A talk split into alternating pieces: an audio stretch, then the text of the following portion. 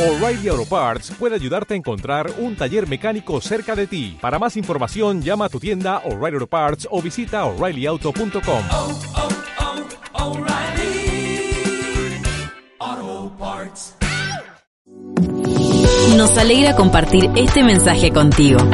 Confiamos que al oír la palabra de Dios podrás encontrar sabiduría para la vida, alimento para tu espíritu y salvación para tu alma.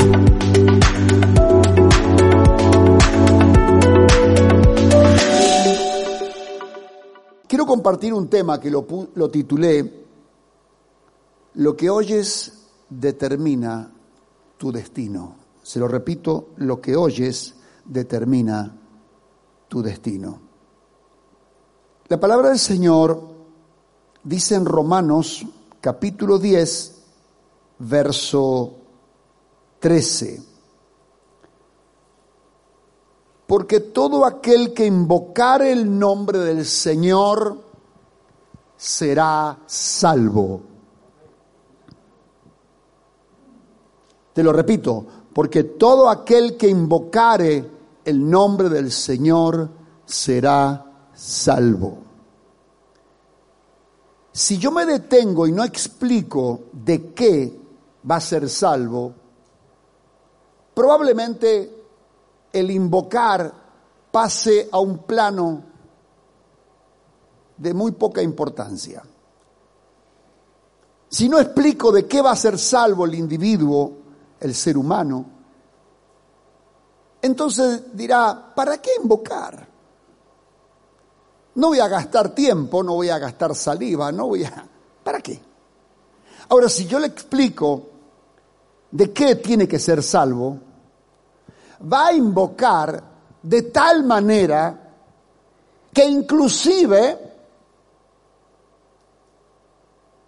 va a postrar su cuerpo en la invocación, va a postrar su alma, va a quebrantar su corazón, va a poner todas sus fuerzas, todo su empeño en invocar al Señor, porque entiende de qué tiene que ser salvo. El problema de la gente hoy que no invoca a Dios es porque no sabe, ignora, desconoce a qué vino Jesús, por qué motivo Dios envía a su único hijo. Y hago un paréntesis o abro paréntesis aquí. Usted sabe que lo único siempre vale más. Y lo único que tienes, no solamente que cuesta más, sino que se sufre más también, porque es lo único. Lo el único que tenía, el único repuesto que le quedaba a Dios, era su hijo. Y lo entregó. Porque los demás, todos se habían perdido, todos se habían corrompido. Y envía a su hijo y lo envía a pagar un precio altísimo, carísimo. Porque la paga de la desobediencia, porque la paga de la sublevación, porque la paga de la rebelión delante del Creador es muy cara, no es como aquí en la tierra que te rebelas, pasas un semáforo en rojo y de última pagas una cuota, una, una, digo una cuota, una multa y ya, fuiste. La paga del pecado es muerte, pero no la que nosotros habitualmente conocemos. Porque cuando yo digo muerte, el concepto que tienes tú es aquella que tuviste la semana pasada, o, esta semana, o el mes pasado, o el año pasado, aquella muerte de un amigo, de un familiar, de la abuelita que se murió. Muerte que te lleva al cementerio.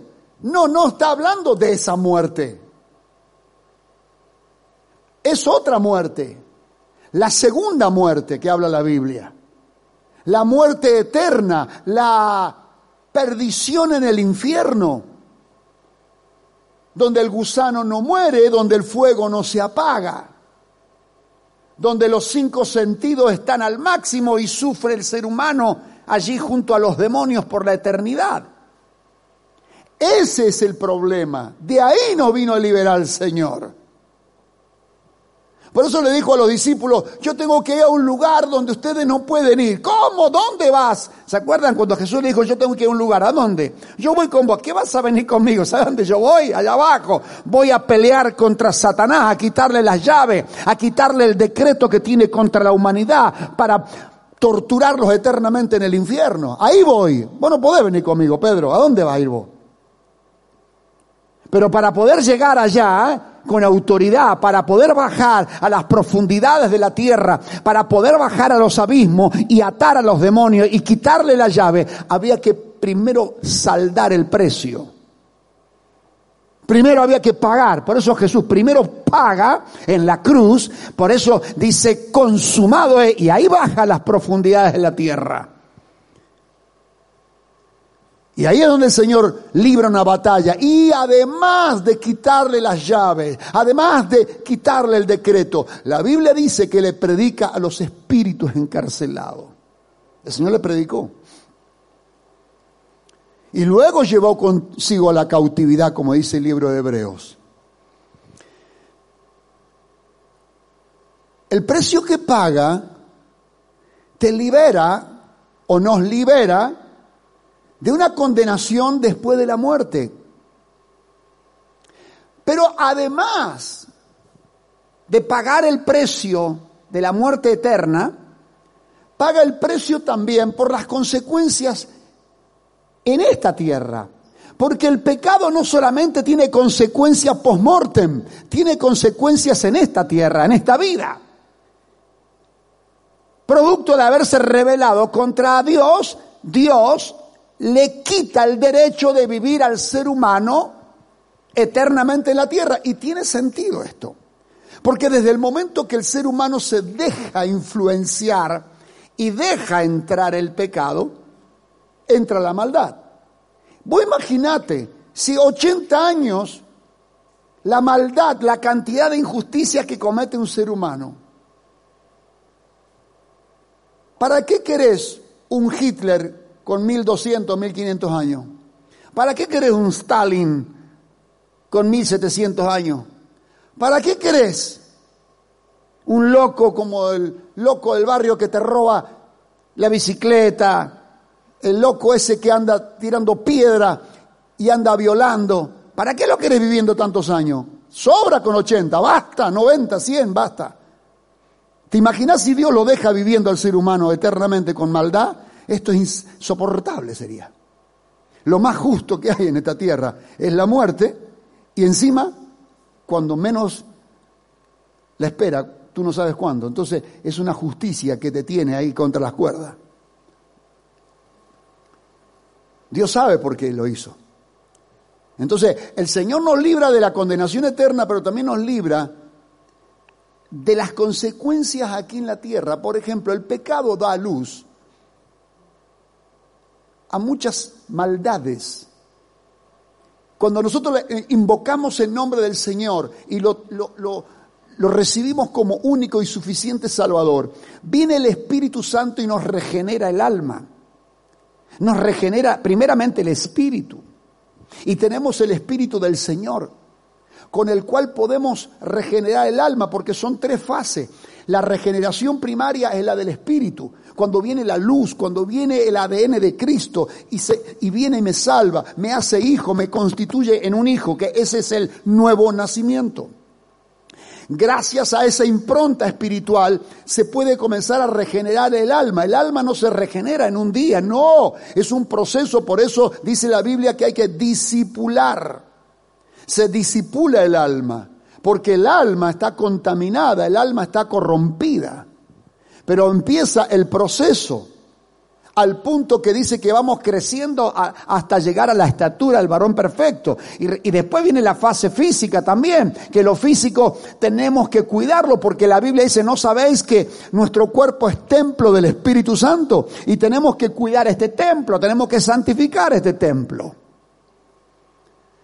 Es un proceso, aunque seamos santificados y aunque seamos bendecidos por el Señor, aún el cuerpo va a morir igual, porque estamos en una dispensación donde va a morir el cuerpo. Pero yo quiero ir más adelante con este, este pasaje ahora, si la gente sabe realmente de dónde nos libra el Señor, quiere oír con más atención, va a poner más atención. Epa, a ver, háblame más, háblame, larga. Quiero saber más. Entonces la palabra dice, porque todo aquel que invocar el nombre del Señor será salvo. ¿Cómo pues invocarán a aquel en el cual no han creído? Hay que creer en esto. ¿Cómo puedo creer en esto? Bueno, número uno, si se les enseña. Ahora, ¿y cómo creerán en aquel que no han oído? Hay que oír. ¿Y cómo oirán sin haber quien les predique? ¿Y cómo predicarán si no fueren enviados? Como está escrito, cuán hermosos son los pies de los que anuncian la paz, de los que anuncian las buenas nuevas. La gente necesita oír. Ahora, San Lucas 10, 16, si me lo regalás, no hay quien lo ponga, pero bueno. Eh, San Lucas 10, 16 dice,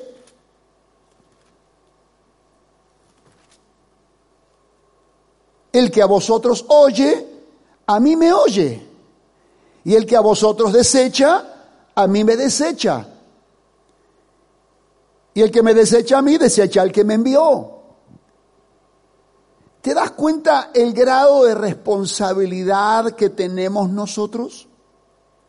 Al punto que el que a ti te oye, oye al Señor y el que oye al Señor, oye al Padre. Y por ende, nuestra voz tiene que ser acompañada con hechos.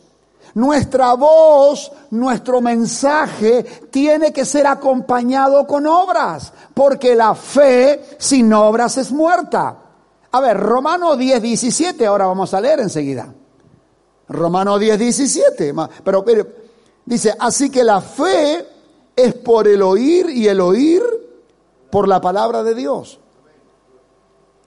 Todo arranca en el oír. Dios necesita que la gente oiga la verdad, que la gente oiga. Pero también es cierto que la gente está quemada, la gente está harta de mentira y de engaño. Entonces, a la hora de oír, no tan rápidamente pueden creer.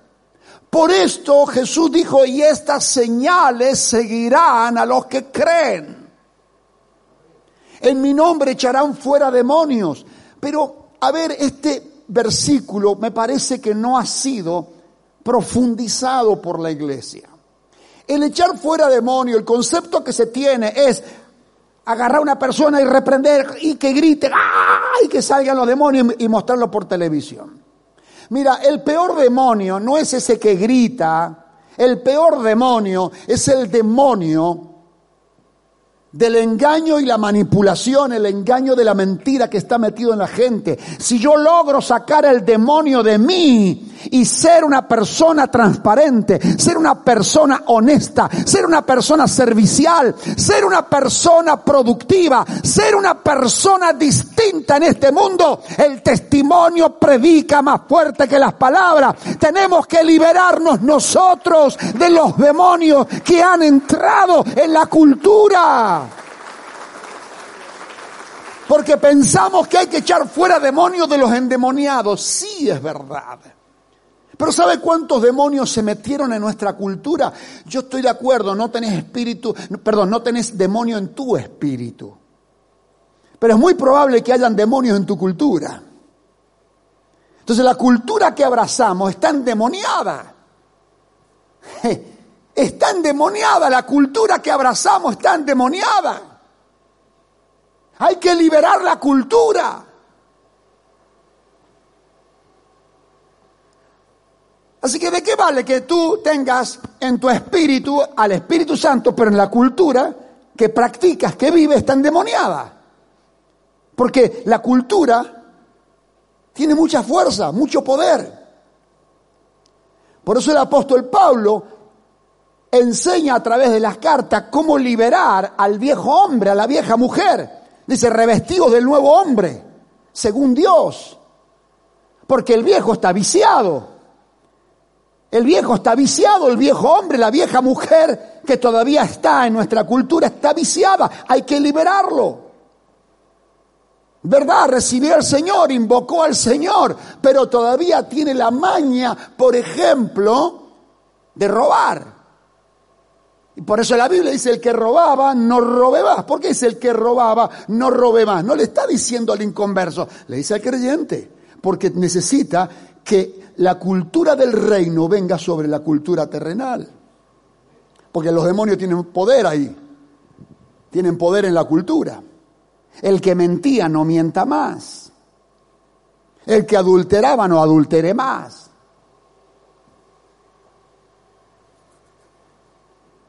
Los demonios están en la cultura, señores. ¿Y qué decir de, de la cultura argentina, donde tan común es hoy practicar el engaño. El engaño está metido hasta, hasta los huesos, el engaño en, en el comercio, el engaño en todo. Hay que erradicar. Hemos sido llamados por el Señor para una vida santa. Si nosotros echamos fuera los espíritus que están metidos, entonces comenzaremos a hacer un testimonio donde la gente creerá, porque hoy no hay manera de echar fuera los demonios de la cultura. ¿Qué se está haciendo hoy en, materia política? Escuchaba ayer en una radio porteña, le hacían una entrevista a, una periodista de, de Ecuador, y no pueden entender cómo se pasan de izquierda a derecha tan rápido, no pueden entender cómo la población que renegaba de los banqueros ahora le pusieron los votos a un banquero. Es que la gente no sabe qué hacer, no tiene dónde echar mano, se terminaron las fichas, se le terminaron las cartas. El problema que tiene el mundo es que los hombres y mujeres están contaminados. No hay donde depositar confianza. No hay líderes. No hay referentes en quien se pueda confiar. Se perdió la confianza. No hay confianza.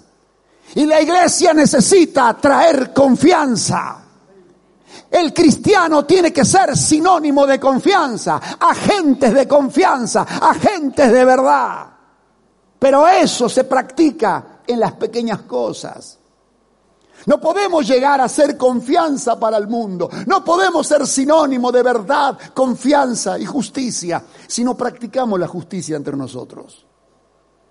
Si no ponemos estos principios en el diario vivir. No llegaremos a esas instancias de poder decirle al mundo, aquí hay justicia, aquí hay justicia, aquí hay verdad. No me crees por las palabras, crees por los hechos. ¿Cómo podemos predicar a un Dios de justicia si no practicamos la justicia? Es que practicar la justicia es abnegación a uno, es morir cada día, es morir a, a mis instintos carnales, es morir a mi ego, a mi orgullo, es morir a la envidia, morir a los celos, morir al ego. Cuando viene la justicia de Dios, ataca esos frutos del mal árbol.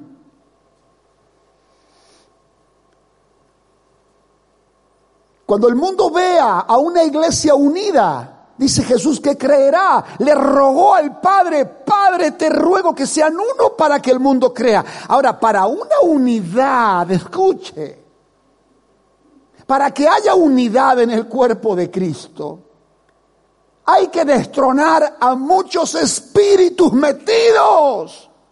¿Por qué no hay unidad en las iglesias? ¿Cuál es el problema de la falta de unidad? La competencia, pero promovida ¿por qué? Porque la sana competencia es buena. Pero ¿cuál es el problema? Es motivada por orgullo, soberbia, egoísmo, indiferencia. Y esos actores están dentro de la iglesia. Oiga, la iglesia podría hacer algo tan importante. La iglesia unida podría llegar a ser hasta, mire, lo imposible, lo imposible, lo que se considera imposible en una ciudad, en una región, en un país, lo imposible lo haría la iglesia. Porque es un órgano vivo, un órgano vivo que puede hacer maravillas, puede hacer cosas extraordinarias en todo, en lo social, en lo cultural, en lo político. La iglesia es la esperanza, es la sal de la tierra, la iglesia es la luz del mundo. Créalo, es la sal de la tierra, es la iglesia, es la esperanza. Y si la iglesia no lo hace, el Señor lo hará en el final. Él lo va a hacer, lo va a mostrar. Él es, porque Él no puede fallar. Él dijo, los cielos y la tierra pasarán, mi palabra no pasará. Así que Él hará que el mundo crea que la iglesia es la sal de la tierra. Ahora bien, si es la sal de la tierra, es la luz del mundo, ¿qué pasa que no entra en vigencia? ¿Qué pasa es que no deshace la obra de las tinieblas? Ahí está el problema. Tenemos los espíritus metidos en la cultura. No hemos sido discipulados correctamente. Yo creo que la mayoría de los creyentes tienen un, un discipulado, perdóneme el término, zancochado. Yo le decía a un hermano ayer, digo, mira hermano, mientras la prueba y la lucha sea leve, la gente huye de Dios. Ahora cuando la prueba se torna trágica, ahí corren a Dios. Digo, qué esquizofrenia, ¿no? Te lo voy a repetir, porque esto yo lo estoy viendo. Mientras la prueba sea leve, huyen de Dios, como Jonás. Huye, huye. Se va a Tarsis. Cuando te atrapa el pez y te tiene adentro de la panza, ¡ay Dios mío! Parece que te tiene que atrapar una prueba, una, una gran prueba de una dimensión que te supera, entonces ahí sí corres a Dios, porque cuando la prueba es leve, por ejemplo, ¿cuál era la prueba de Jonás? Confrontar a un pueblo que de pronto podría no aceptar el mensaje. Huía la confrontación. En otras palabras, huía el tener que tener problemas con la reacción de la gente. Huía de eso. ¿Ah, querés huir de eso? Bien. Yo te voy a mandar otra probita más grande ahora. ¿A cuánta gente Dios tuvo que meterlas en un pez? Las tuvo que meter en una prueba donde lo, se ven superados, se ven agobiados, se ven muertos. Entonces ahí claman, ahí van a la iglesia, ahí recién piden perdón.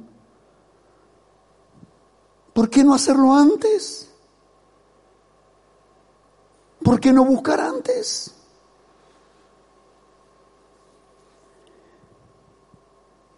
Estoy convencido, por eso lo predico, por eso le doy énfasis, por eso reitero, estoy convencido de lo que digo. Necesitamos liberarnos nosotros de cosas que nos han metido acá. Porque no hemos oído toda la verdad. Hemos oído parte de la verdad. Pero Dios necesita que conozcas toda la verdad porque la verdad, la verdad en su totalidad, la verdad en toda su magnitud es la que te hace libre. Pero Satanás se especializa en, hacer que conozcas parte de la verdad. Él trabaja para que escuches una parte de la verdad y no la otra. Entonces puede meter mentira en la otra parte. Y ahí ya no funciona el reino. Necesitas conocer toda la verdad. El Señor dice en su palabra ¿Cómo creerán si no oyeren? Bueno, hoy tienes que oír esto para que creas y en función de lo que creas puedas erradicar de tu cultura a ese espíritu que perturba. A los efectos que posterior a esa liberación el mundo comience a ver en nosotros la señal de Dios. Que el mundo pueda ver en la iglesia la señal del poder del Espíritu, porque dirá el mundo, solo Dios puede hacer que haya un pueblo tan unido. Solo Dios, solo un Espíritu Santo invisible puede hacer que todos tiren para un mismo lado, que todos hablen un lenguaje de fe, que todo el mundo se ame de tal manera, que todo el mundo testifique, que toda esta gente sea honesta, trabajadora, responsable. El mundo creerá cuando vea una iglesia unida. ¿Qué es lo que no te permite unirte, por ejemplo, a un grupo de vida? Saca tus conclusiones. Vas a tener que echar fuera ese espíritu. No, lo que pasa es que a mí no me gusta. Hay demonios que se llaman, así se llaman, no me gusta. El demonio no me gusta. Hay otro demonio que tenemos que erradicar de la cultura que se llama no me siento bien. El demonio de no me siento bien. Por eso anda siempre parado el demonio ese, no se sienta nunca. No se sienten bien. Y porque no se sienten bien, entonces no, no, van a un grupo de vida, no vienen a la oración, no vienen a la iglesia. El demonio no me siento bien. Hay muchos demonios ahora que vas a descubrir. Vos creías que haber leído cerdos en la sala lo descubriste todo. Ahora vas a descubrir esta mañana nuevos demonios. El no me siento bien el no me gusta. Hay otro demonio que se llama punto de vista. Yo tengo otro punto de vista. El demonio punto de vista. Míralo. Esos demonios están trabajando fuertemente. Ah, yo tengo otro punto de vista, yo tengo otra concepción. Y cada uno en la suya. Ah, pero invocan el nombre del Señor.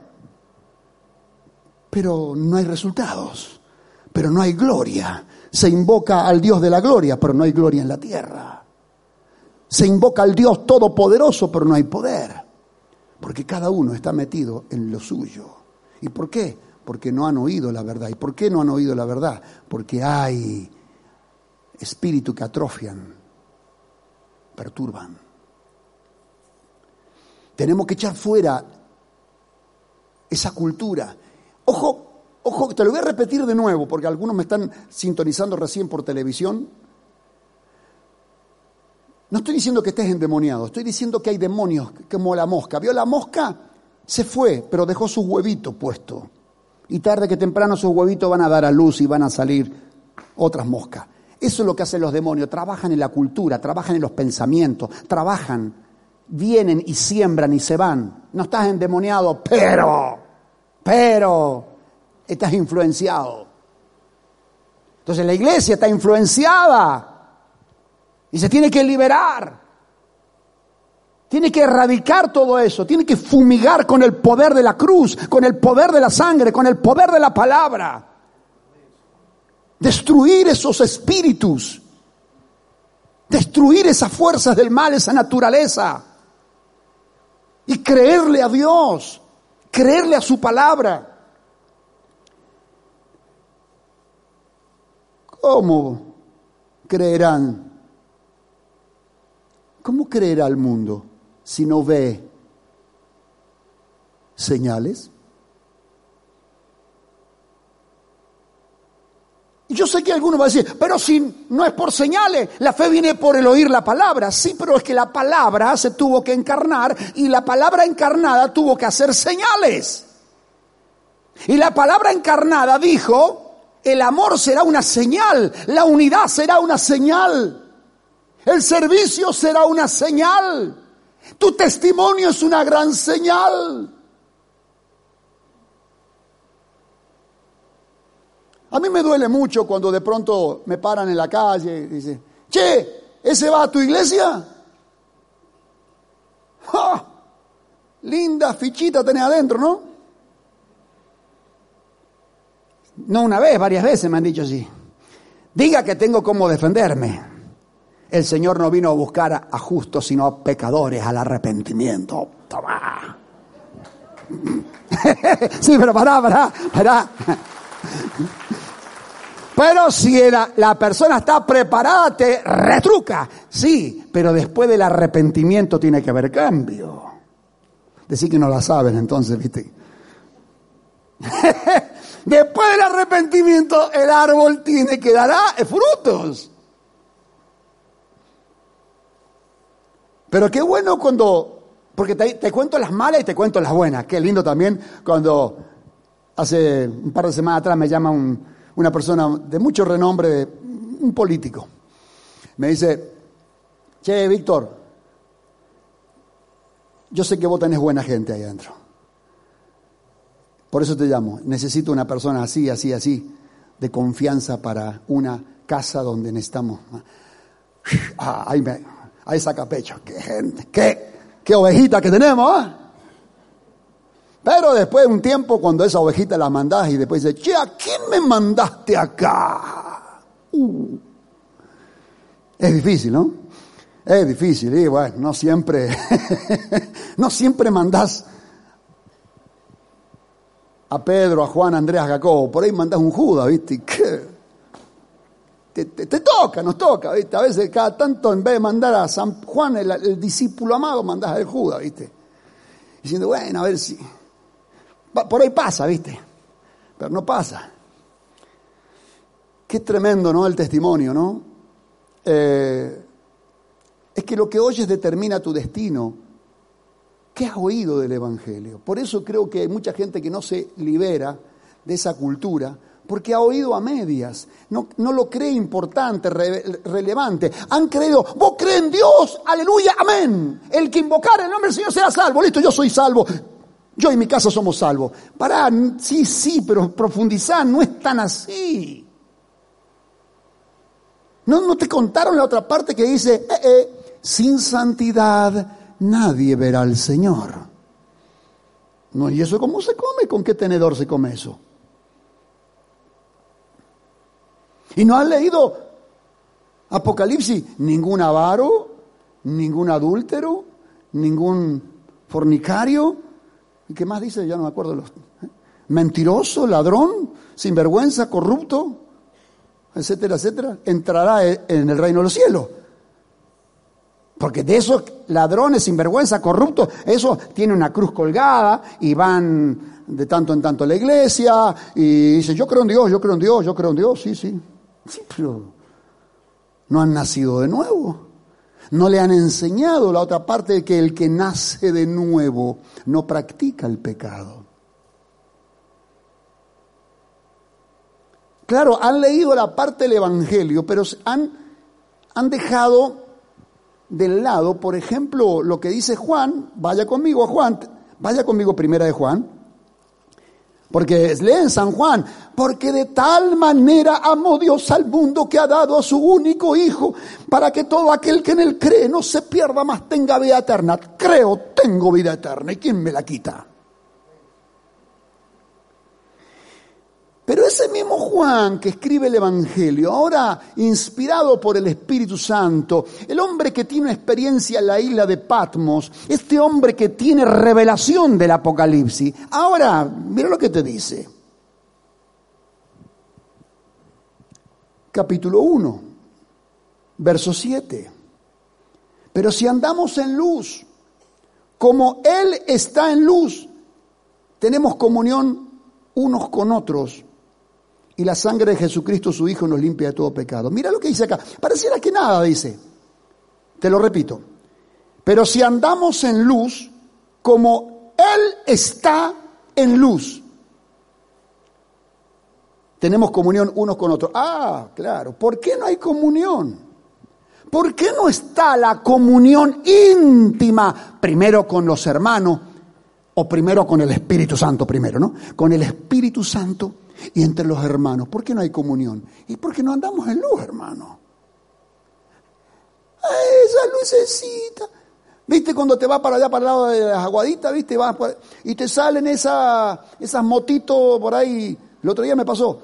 Y tenía una lucecita, pero yo no sabía si era una luciérnaga o era una motito. Iba el paisano y una la lucecita que se moría y por ahí prendía y apagaba, se ve que hacía falso contacto, ¿viste? Mm, hay cristianos que tienen falso contacto, pues se conectan con la palabra y se apagan, se conectan en el culto y se apagan, se conectan con un mensaje y otro demonio que descubrimos, falso contacto.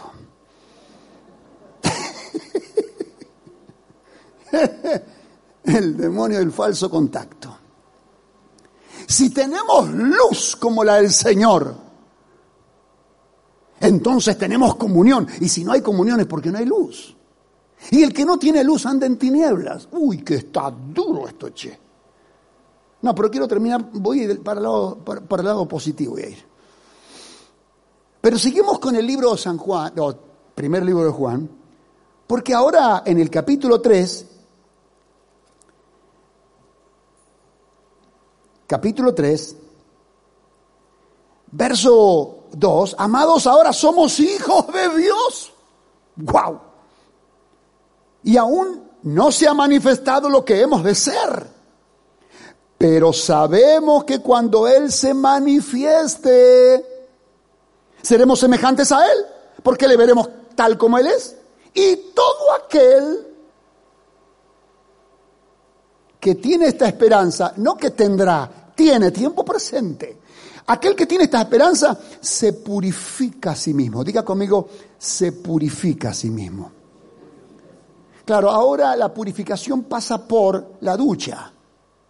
Mucha ducha, no está mal, está buenísima la ducha.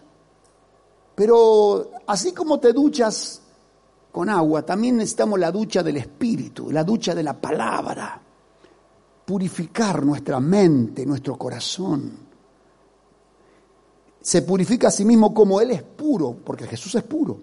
Todo aquel que comete pecado infringe también la ley, pues el pecado es infracción de la ley. Y sabéis que Él apareció para quitar nuestros pecados y no hay pecado en Él. Y todo aquel que permanece en Él, ¿qué dice tu Biblia? ¿Cómo? Que vamos, vamos que está, vamos hermano, vamos, tomamos coraje, agarren la Biblia, vamos, vamos que lo vamos así todos juntos porque yo sé que esto es fuerte. ¿eh? Vamos a, estoy en el capítulo 3 de Primera de Juan, el versículo 6. Todo aquel que permanece en él, diga conmigo, no peca. No peca. ¿Y cómo hago, pastor, para no pecar? Permanecer en Él. Y Él en nosotros. Ay, pero no hay ningún perfecto. No, no, si no se trata de, de esto, de ser perfecto. Se trata de no pecar. ¿Y qué es pecar? Es llevarle la contra a Dios. Es llevarle la contra directamente, así. Ir en contramano de Dios. Y usted no comete, sí, pero automáticamente me tengo que arrepentir. Sí, yo también cometo errores, pero me tengo que arrepentir. Tengo que corregir.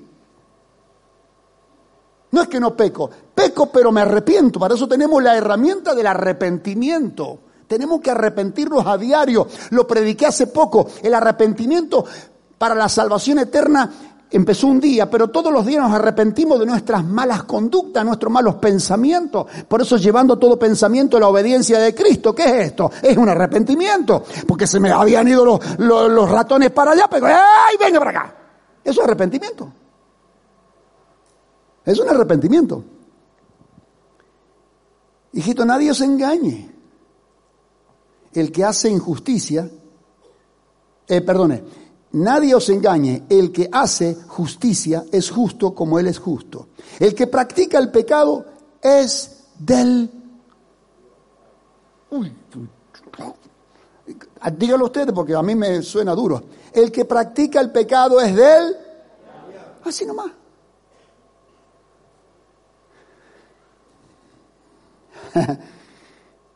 ya termino, ya termino, porque sé que está, está tremendo esto. El que practica el pecado es del diablo, Porque el diablo peca desde el principio. Para esto apareció el Hijo de Dios, para deshacer las obras del diablo. Todo aquel que es nacido de Dios no practica el pecado. Porque la simiente de Dios permanece en él y no puede pecar, porque es nacido de Dios. En esto se manifiestan los hijos de Dios y los hijos del diablo. Todo aquel que no hace justicia y que no ama a su hermano, no es de Dios.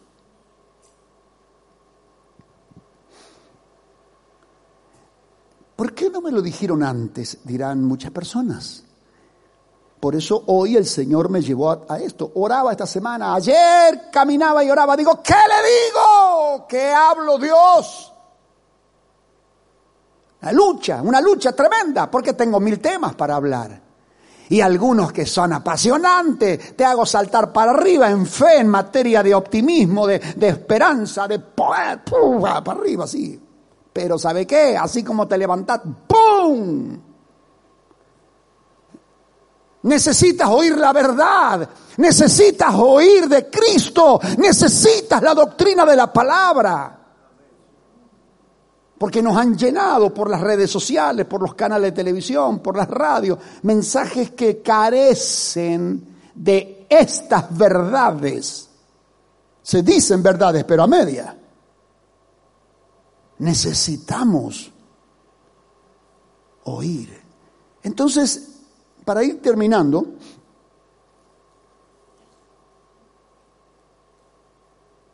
el Señor dice, mirad cómo oís, porque con la medida que medís serás medido.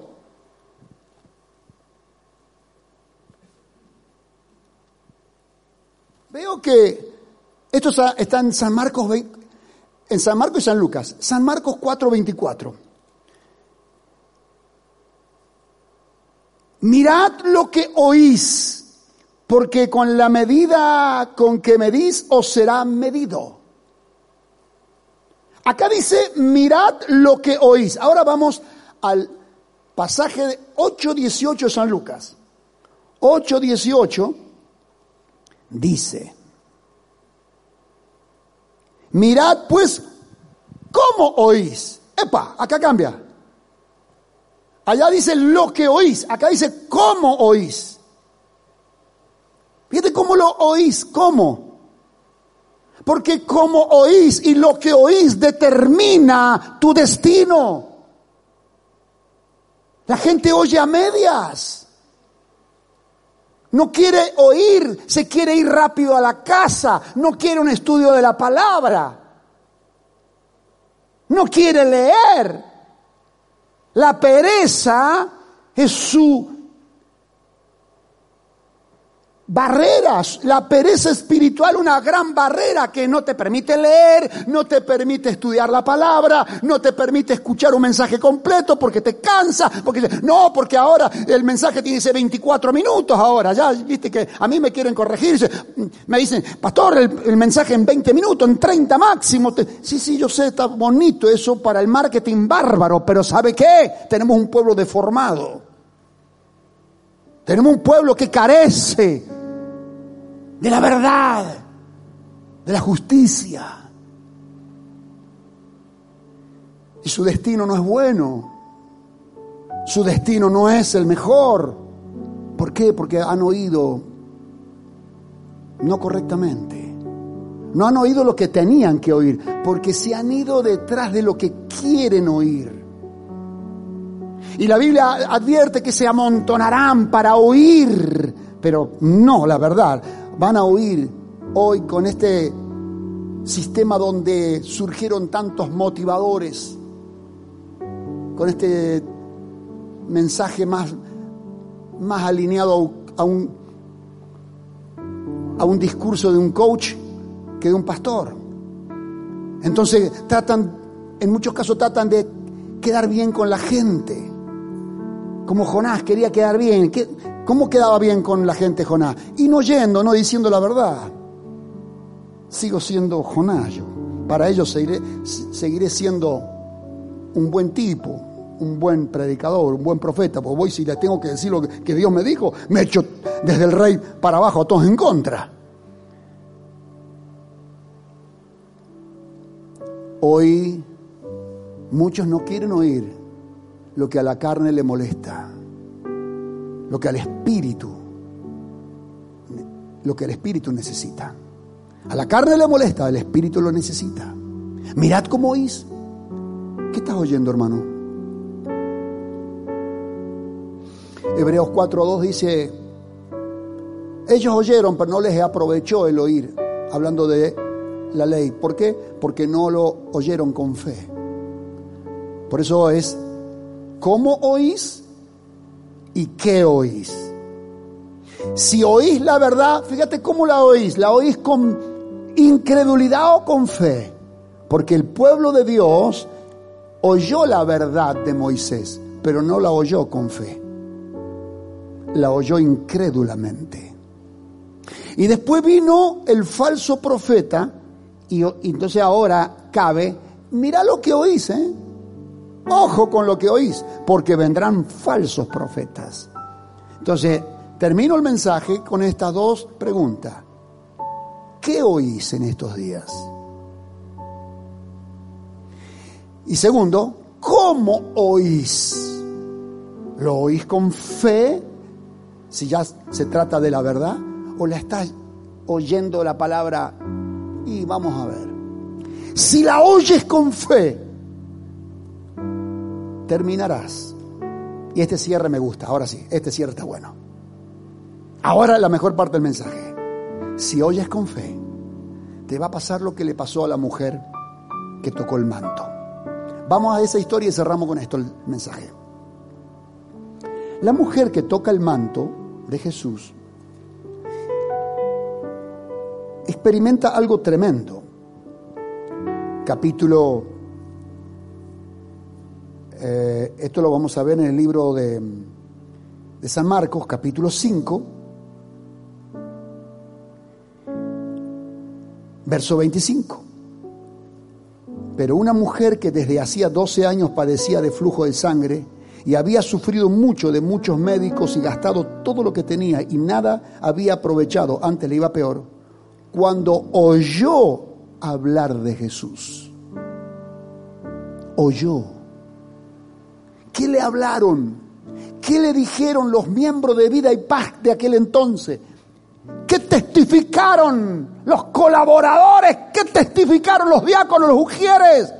¿Cómo le presentaron a Jesús? ¿Cómo le presentaron la verdad? Se la plantearon de tal manera que ella oyó, dice, oyó hablar de Jesús y vino por detrás entre la multitud y tocó a su manto. Ahora, tengo cinco cosas que enumerar acá. Número uno, ella oye hablar de Jesús, pero ahora tiene un obstáculo, porque si usted lee toda la historia se va a encontrar que Jesús no sale a cubrir la necesidad de la mujer. Jesús sale para una tarea evangelística y le vienen a pedir desde la casa del jefe, jefe. Si usted lee el capítulo 5, verso 1, pasando otra vez Jesús en una barca a la otra, a la otra orilla, se reunió alrededor de él una gran multitud y estaba junto al mar, vino a él de los principales de la sinagoga llamado Jairo. Primero, Jesús no iba a la casa de Jairo, Jesús iba a atender la multitud. A eso se le suma que vienen de la casa de Jairo. Entonces, el primer impedimento que tenía la mujer era que Jesús estaba en otra cosa. Jesús estaba yendo a otra misión. No iba a la misión de ella. Entonces, la mujer supera algo porque sabiendo que es el jefe de la, de la sinagoga, ¿qué soy yo? ¿Qué soy yo? No me va a atender a mí, no me va a sanar, va a ir corriendo a la casa. Número uno. Número dos. Tenía una hija que estaba a punto de morir. es más justo que vaya allá que venir a mí. Siempre va a haber alguien más, más necesitado. Siempre vas a, ver, vas a encontrar que otro tiene más justificación para que sea sano, libre, prosperado que vos. Número tres, lo acompañaba mucha gente. Otra barrera, lo acompañaba un montón de gente, como que un montón de gente está respaldando que vaya a la casa de Jairo. Número cuatro, y este sí que es tremendo. Ella vio algo en sí misma. Inmunda, soy inmunda. Otra gran barrera.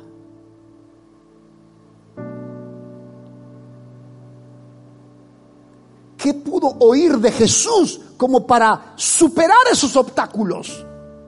¿Qué pudo oír? Que Jesús, pese a todas las cosas, sanaba el día de reposo y sanaba a los leprosos. Así que si sanó un leproso, entonces me puede tocar a mí. Si sanó un leproso, me puede también sanar aunque soy inmunda. Lo que ella oyó, eh, quizás era un discurso de una hora, de dos horas, de tres horas, está reducido en la Biblia a una sola frase, cuando oyó hablar de Jesús.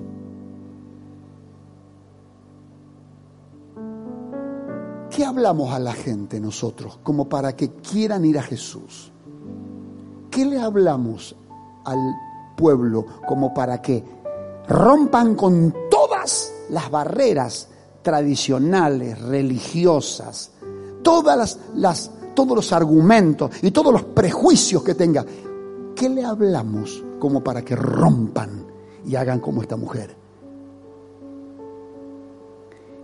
Y la quinta es la tremenda, porque la quinta no podía llegar por la multitud, no podía llegar, pero se metió abajo y dijo, si toco, si toco, si toco, me alcanza.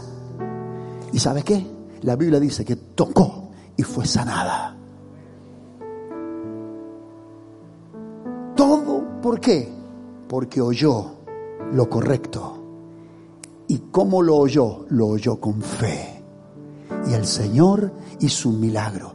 Si tú oyes lo correcto y lo oyes con fe, eso determina que habrá un milagro en tu vida, habrá bendición en tu vida, pero fundamentalmente tendrás corona y vida eterna en los cielos por haber oído la verdad y haber puesto fe en ella. Ponte de pie, por favor, en esta mañana. Gloria sea al Señor. Seguramente hay gente que me ve o me escucha por radio que necesita también en su casa un milagro. Vos que estás aquí, estás necesitando que Jesús te toque. Pues entonces ahora vas a ver que si el Señor no te viene a tocar a ti, vas a ir a tocarlo vos a Él.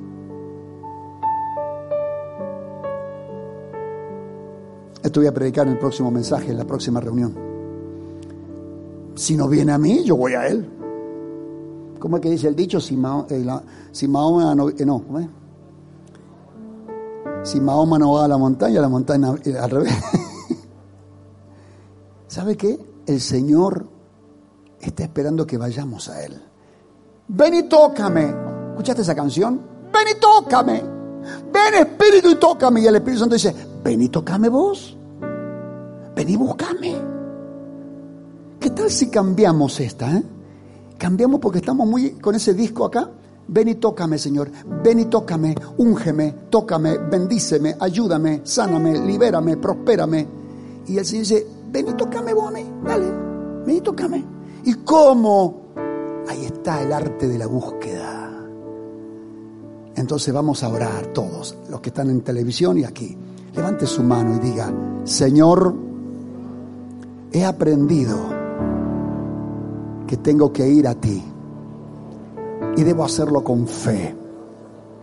el oír la verdad determina que ahora yo lo haga. A partir de este día, ya no voy a esperar que vengas a tocarme. He oído la palabra donde una mujer fue a ti. Y yo quiero hacer esto, Señor. Ir a ti, Señor. Buscarte en oración, buscarte en ayuno, buscarte en la palabra, en el quebrantamiento, en el arrepentimiento. Señor, ayúdame a buscarte hasta tocarte y veré tu gloria. Te entrego mi voluntad. Venga tu reino y enseñoréate para gloria de tu nombre.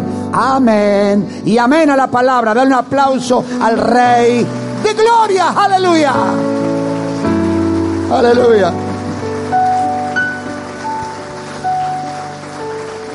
Sé que hay gente que tiene que ser sanada esta mañana. Tiene que ser porque porque Dios ha determinado que hoy sean sanados. Yo te invito a que ponga fe ahora en esta palabra. Si vos tenés fe, si vos tenés fe, esforzate en tocarlo a Jesús. Tócalo allá adentro.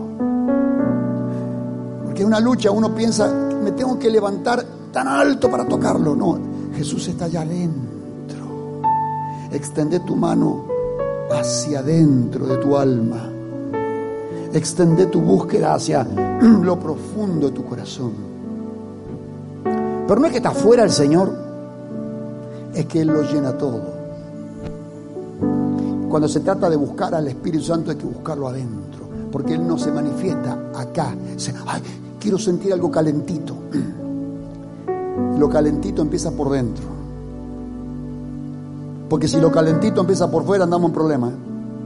Lo calentito del Espíritu Santo empieza adentro. Adentro. Te quebranta.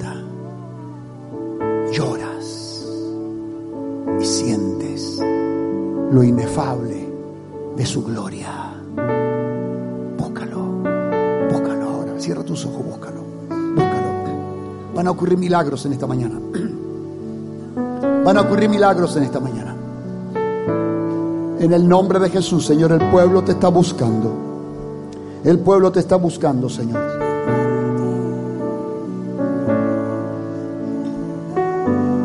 El pueblo te busca, Señor, te busca, te busca el pueblo, toca. Espíritu Santo, manifiéstate.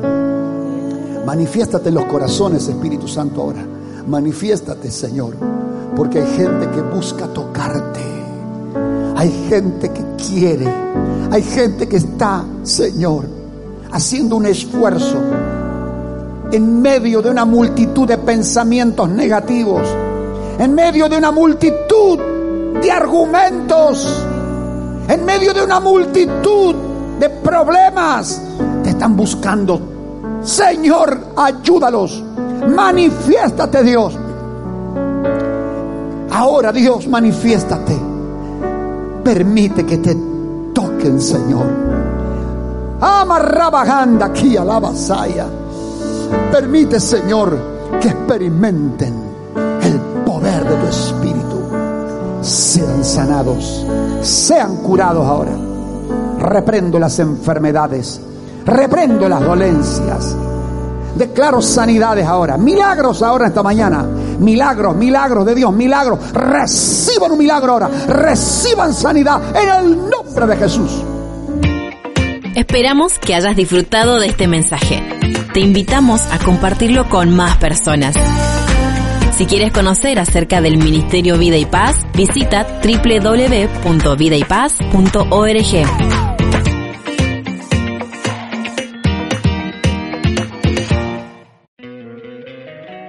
encantaría tener 100 dólares extra en tu bolsillo? Haz que un experto bilingüe de TurboTax declare tus impuestos para el 31 de marzo y obtén 100 dólares de vuelta al instante. Porque no importa cuáles hayan sido tus logros del año pasado, TurboTax hace que cuenten. Obtén 100 dólares de vuelta y tus impuestos con 100% de precisión. Solo con Intuit TurboTax. Debes declarar para el 31 de marzo. Crédito solo aplicable al costo de la presentación federal con TurboTax Full Service. Oferta sujeta a cambios o cancelación en cualquier momento.